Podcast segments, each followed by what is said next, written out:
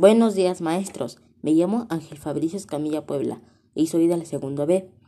Hoy para mi trabajo del PENSE les voy a hablar sobre el ciberbullying.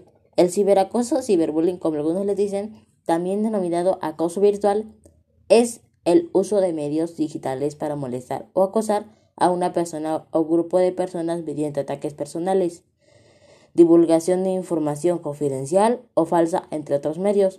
Los actos de ciberagresión poseen una característica concreta que son el anonimato del agresor, su velocidad y su alcance. Puede constituir un delito penal.